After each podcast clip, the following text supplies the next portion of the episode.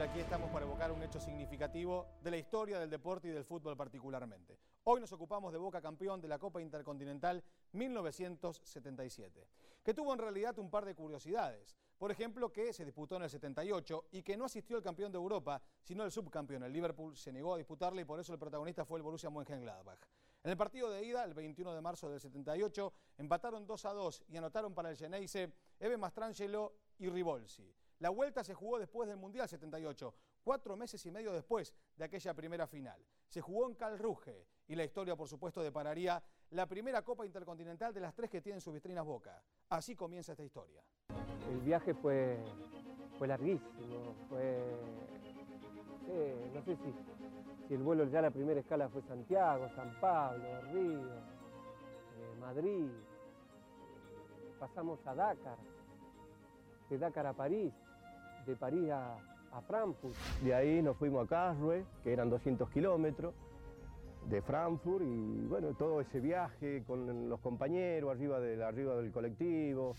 El micro era una cosa que no se podía creer, imagínate en el año 77, que no se podía, 78, no se podía creer, era, era esos doble camellos, con arriba dormibús y abajo había cocina, baño, sala de juego, este, eh, no me acuerdo si había una mesa de ping-pong o un billar, no sé, era una cosa que no se podía creer. Era un micro que hoy se puede ver, en aquella época no sé si se veían con espacios para jugar a las cartas, con televisión. Nosotros nos llamó mucho la atención porque eran micros que aquí, por esa época, no había. Cuando nosotros llegamos a Alemania, eh, se baja, nos bajamos del avión, hace una conferencia de prensa en Juan Carlos, eh, y en la conferencia de prensa le preguntaron cuál es el mejor jugador que tiene Juan Carlos, cuál es el, que puede desequilibrar todo, todo, el partido. Entonces él dijo, el Poroto Saldaño, el 9. Como jugador yo ya lo conocía como técnico. Yo ya lo, ya lo, ya lo juraba bien al Toto. Ya, lo, ya en las concentraciones sabía que, que, por ahí él se despertaba y se despertaba mal y por ahí que se lo veía que se levante primero, capaz que lo sacaba del equipo. Armé un equipo diferente, un equipo rápido, habíamos mandado un espía nosotros a, con Foster, que hablaba alemán, estaba viviendo allá en Alemania, y nos comunicamos y veíamos que, por ejemplo, habían hecho una pretemporada, el equipo, estaba un poco duro, y había que atacarlo de entrada. Era un fenómeno, Juan Carlos. Era un fenómeno. Siempre, todos los partidos siempre te lo leía de distinta manera. Aparte había gente que a él le veía el partido y, le mandaban algunas, algunos escritos a él para que nosotros pudiéramos competir con el otro equipo. Sorprendiendo a muchos, salió con un equipo este, que era un poquito inusual en él. Tres delanteros, dos volantes de ataque, un solo contención, como queriendo decir de salir a matar o morir en los 90 minutos. Qué clara la tenía Lorenzo, es decir, el partido que él soñó fue el partido que salió. La charla técnica dijo, bueno, usted parece acá, eh, usted Suñé juegue de 5, Sanabria juegue de 8, eh, Salina, juegue de 8, Sanabria juegue de 10, Feldman juegue para acá, Matrangelo, y empezó a ubicar todo. Las palabras de él fueron esas. Si hoy es la suerte nuestra y el partido es de Boca, vamos a ganar. Porque vamos a crear muchas situaciones y nos van a crear también. Nosotros nos conformábamos eh, con empatar el segundo partido, este partido, y el tercero se jugaba en París, creo. Este, pero nosotros verdaderamente este, con, un empate nos conformábamos. Nosotros no, fuimos con la mentalidad que nosotros le íbamos a, ganarle. A él. No, te olvides que era el subcampeón de Europa, no era un equipito nada más.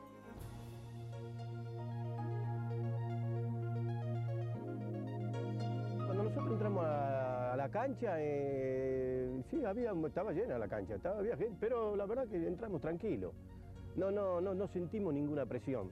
Era un fervor que, que a nosotros no nos tocaba porque nos daba la impresión que era como un aliento por el espectáculo que iban a ver. El loco Gatti me dice, mira, estaba la gente así en la cancha, dice, pero no había un papel en la calle, no había zanja, no había caballo de la policía, ni había policía, no había nadie.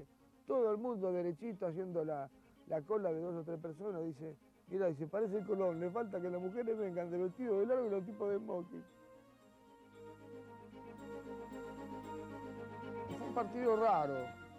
O sea, se puede llamar como, como, como una gran victoria por la trascendencia. pero nosotros los primeros 10 minutos la pasamos muy mal.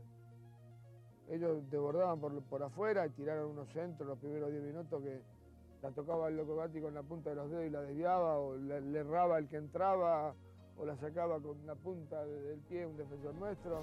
En el primer tiempo se durmieron. Se durmieron, empezaron a salir, a, querer tocar, que esto y que aquello, y bueno, nosotros le quitamos la pelota. Y, si no juega con la pelota no pueden ni andar corriendo ahí, parecía que estaban ahí adentro de una pieza corriendo uno para uno para el otro lado. Entonces, nosotros le quitamos la pelota y cuando la teníamos la pelota la supimos administrar, la agarramos, pim, pum, pam, le metimos los tres goles Bueno, nosotros cada vez que llegábamos convertía, los alemanes cada vez que llegaban erraban y, y ahí se vio que en 30 minutos del primer tiempo ya estábamos todos hacia arriba. Yo creo que ni el más este, optimista de nosotros iba a pensar que íbamos a ganar 3 a 0 al medio tiempo. Pero el segundo tiempo ya venía hasta Hitler, venía con los tanques alemanes, nos atacaban todos, ¿sabes qué? Nos tuvimos que estar hasta Gatti, se la rompió, si se volaba para acá, para todos lados andaba Gatti. Fue una noche a, a pedir de boca, porque en realidad este, yo creo que si hay un partido en el cual uno sueña jugarlo de esa manera y un técnico plasmarlo de esa manera en el campo de juego, se dio todo en 90 minutos de esa noche, ¿no? porque fue el partido ideal. Bien, llorando como un niño ante las cámaras de la televisión Salinas, el extraordinario jugador argentino que hoy se ha consagrado con ese estupendo golazo que marcó para su equipo el Boca Junior, ayudando a la conquista de la Copa Intercontinental. Salinas, algunas palabras para el público latinoamericano. Bueno, la verdad que estoy muy contento de haber ganado porque soy muy joven, tengo 21 años y es la primera vez que juego internacionalmente en un equipo como Boca Juniors. Después de que ganamos la Copa Intercontinental en el 78, después, eh, bueno, me, me invitó a almorzar Mirta Legrand. Y recién pude ver el gol que hice, la verdad que fue lindo gol, porque adentro de la cancha no me di cuenta, claro, porque como está jugando, pero arranqué de la mitad de cancha y empecé a gambetearme a Alemania. Que hasta el que estaba transmitiendo, hoy en día por ahí lo tengo en cassette o en, disco, decía, semejante gol como para ponerlo en un cuadro, decía. No sé si muchos habrán creído que se podía llegar, a- nos costaba a veces creerlo a nosotros, imaginemos al hincha común, ¿no? pensar que se podía llegar a, a ganar en Alemania de la forma que se ganó. Recuerdo este, imborrable fue, qué sé yo, eh, llevarme la camiseta del, jugador alemán. En aquel momento eh, esa camiseta yo la tenía prometida y, la regalé. Eh, lo que recuerdo es la del esta camiseta es del partido de ida, como podés ver mangas cortas, porque aquí era verano, así que los alemanes vinieron con, con mangas cortas. Yo no recuerdo muy bien, pero me parece que esta camiseta la había cambiado con Bonoff. Bonoff era un famoso jugador alemán que fue compañero de Mario Kempes después en el, en el Valencia. Ya el segundo partido, este, precisamente él no lo jugó porque ya estaba vendido. Así que este, esto es uno de los de esos trofeos de guerra que uno guarda, ¿no? Tengo todo desordenado, pero tengo todo.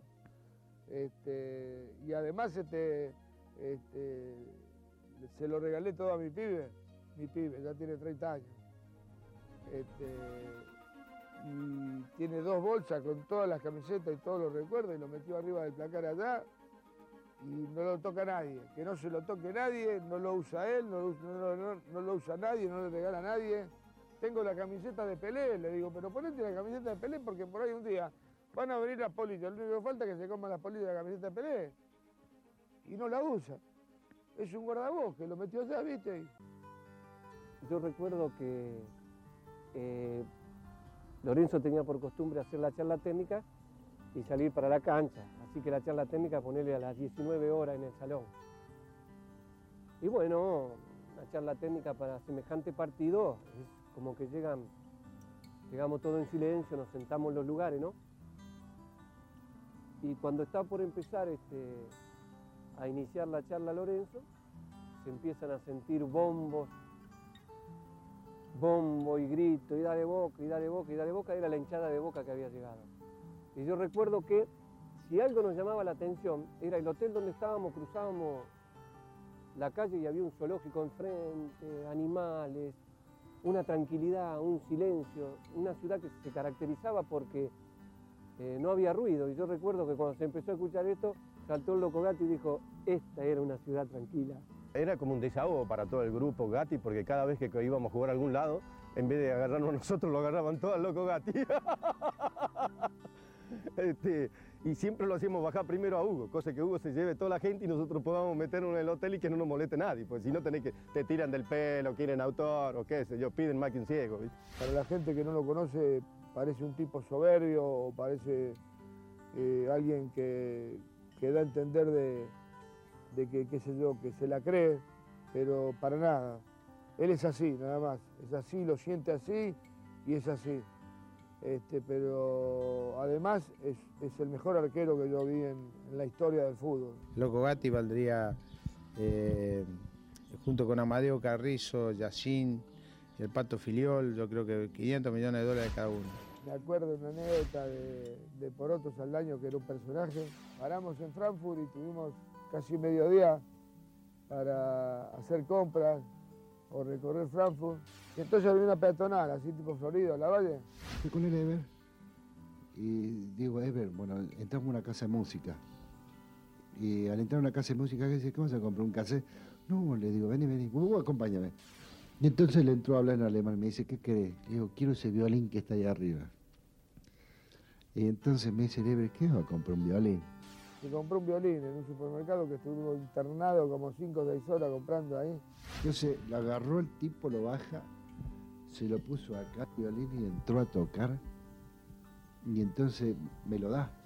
Y entonces era así a tocar y se entró a juntar la gente, porque a los alemanes les gusta la música clásica, todo eso. Y se entraron a juntar, ¿viste? A rodearlo. Y cuando se dieron cuenta que no sabía un gorompo, se tomaron el traje de andar la p que te... Me sorprendía todo. Saldaño comprando un violín, cuando vino del shopping y apareció, estábamos citados todos para la hora del almuerzo y apareció con un violín, yo me acuerdo que Lorenzo dijo en aquel momento, dice, mirá lo que fui a comprar yo, fui a, fui a contratar un león y traje un gatito, una cosa así, como queriendo decir, ¿no? Que, el violín está identificado con, precisamente con todos los finos. Yo creo que hasta, hasta, hasta el mismo Saldaño le causaba gracia porque él no se habría imaginado nunca que... Yo no sé si se lo habrá pedido algún amigo acá en Argentina o lo había comprado realmente para él, pero la realidad es que se apareció con un violín. El, el, apodo Chapa me lo puso el negro Meléndez, un peruano que era un jugadorazo. Este, nosotros todos los domingos este, a la mañana de cábala nos íbamos al vestuario y nos afeitábamos para, para salir lindos ¿no? en, la, en foto del partido. Y bueno, salió bien la primera vez que fuimos, quedó como cábala y bueno, nos íbamos a afeitar todos los domingos y el peruano Menéndez que era muy observador. Yo, este, bueno, ahora no se me nota porque estoy relleno de adentro para afuera, viste, de chico tenía eczema y tenía como unos pequeños pocitos que cuando me afeitaba se notaba. Y, este, y me dice, oye Rubén, este, habla así tipo peruano, tú tienes la chapa aplicada como los coches viejos, imagínate carcajada general y desde ese momento chapa. ¿viste? Mi mamá cuando me iba a poner Ever y no la aceptaron el registro civil, eh, entonces eh, me pusieron Ernesto Enrique, pero ella me siguió diciendo Ever. Y tal es así que si vos me decís Ernesto Enrique, no me doy cuenta de que me llamo Ernesto Enrique. Ever y, Ever para todo el mundo. Y fíjate que cómo será que le, vino a ganar casi hasta el apellido, porque nunca me decían Mastrangelo, ninguna. Después decían. Eh, en aquella época había Ever era el único, entonces Sí, porque el Ever, ah, Mastrangelo. Entonces le ganó el apodo al apellido. En, Buenos Aires me conocen Horacio. En Tucumán me dicen Semilla. Allá me dicen Carlos, el otro me dice Horacio y el otro me dice Loco. Pero yo, loco, no tengo nada. Eh, lo que pasa es que me dicen, pero con cariño, y como no me molestan ni que me digan una cosa la otra, pero no sé, ah, eh, yo sé que en otro lado, en el sur, no me lo pusieron. Creo que vino por acá, por el norte. Ahí en Boca nosotros nos cambiábamos todos, estábamos todos cambiados, dando la espalda y llegaba uno y decía, loco, y nos dábamos vuelta todos, porque éramos todos locos, todos locos. Hasta Juan Carlos se daba vuelta, te imaginas.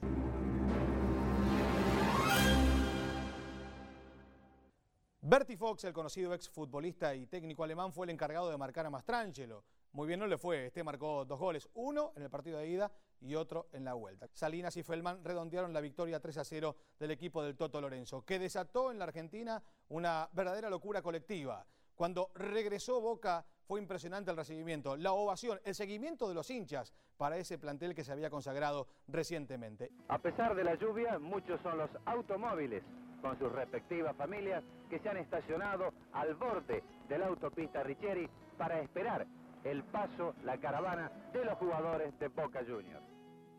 Bueno, el regreso fue, fue espectacular. Eh, el viaje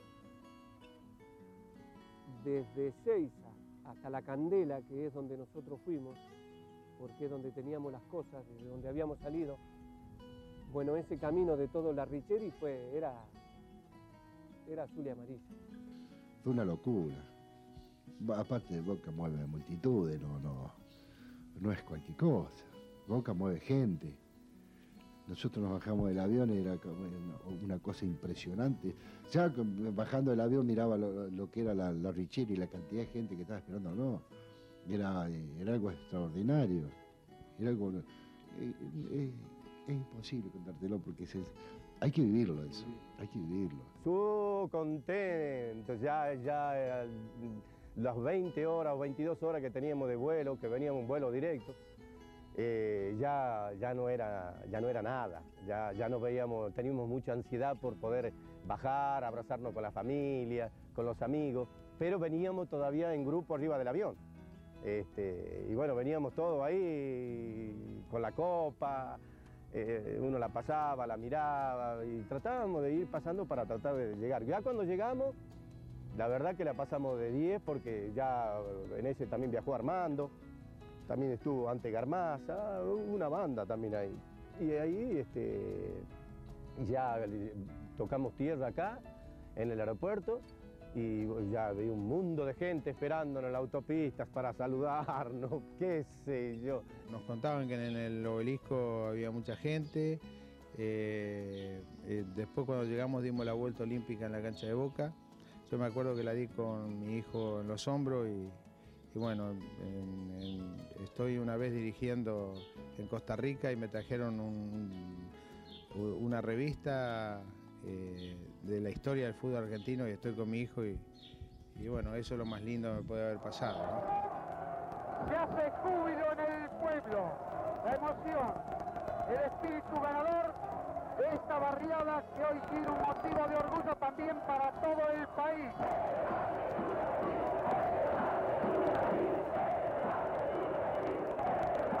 La gente no, que no, no se olvida nunca jamás en su vida. Yo creo que el título que tiene fue el primer título de Boca fue algo. Yo creo que fue lo más grande que habrá, la satisfacción más grande que habrá tenido la hinchada. Nosotros ganamos casi igual que el, equipo de Bianchi. Nosotros, yo gané cinco campeonatos, seis con el del 81. Pero eh, eh, como es, Boca ganó todo y nunca fue reconocido, sí por la gente, por la gente sí. Quieran o no quieran, eh, van a, van a decir quién fue el primer equipo que salió campeón de América, van a decir fulano, mengano, quién hicieron los goles, fulano, mengano, eso va a quedar para toda la vida. Quieran o no quieran, es así. Cuando pasen dentro de 10, 15 años más, todos los títulos que estamos ganando ahora van a ser igual que los nuestros viejos y van a volver a hablar del primero que salió en la Copa Libertadores y los primeros que ganaron la Copa del Mundo. Fue grato recordar al Toto Lorenzo, a Suñé, a Sanabria, a Mastrangelo, Salinas, etcétera, etcétera. Algunos protagonistas que hicieron grande a Boca de verdad y hace un poco más de tiempo. Porque claro, muchos de ustedes seguramente repararán en Riquelme, Palermo, Delgado, Guillermo Barros Esqueloto, el patrón Bermúdez. Ellos también, a partir del año 2000, fueron muy importantes para el equipo Geneise. Y por supuesto tendrán su lugar aquí en ESPN Recuerda. Pero será en otra ocasión.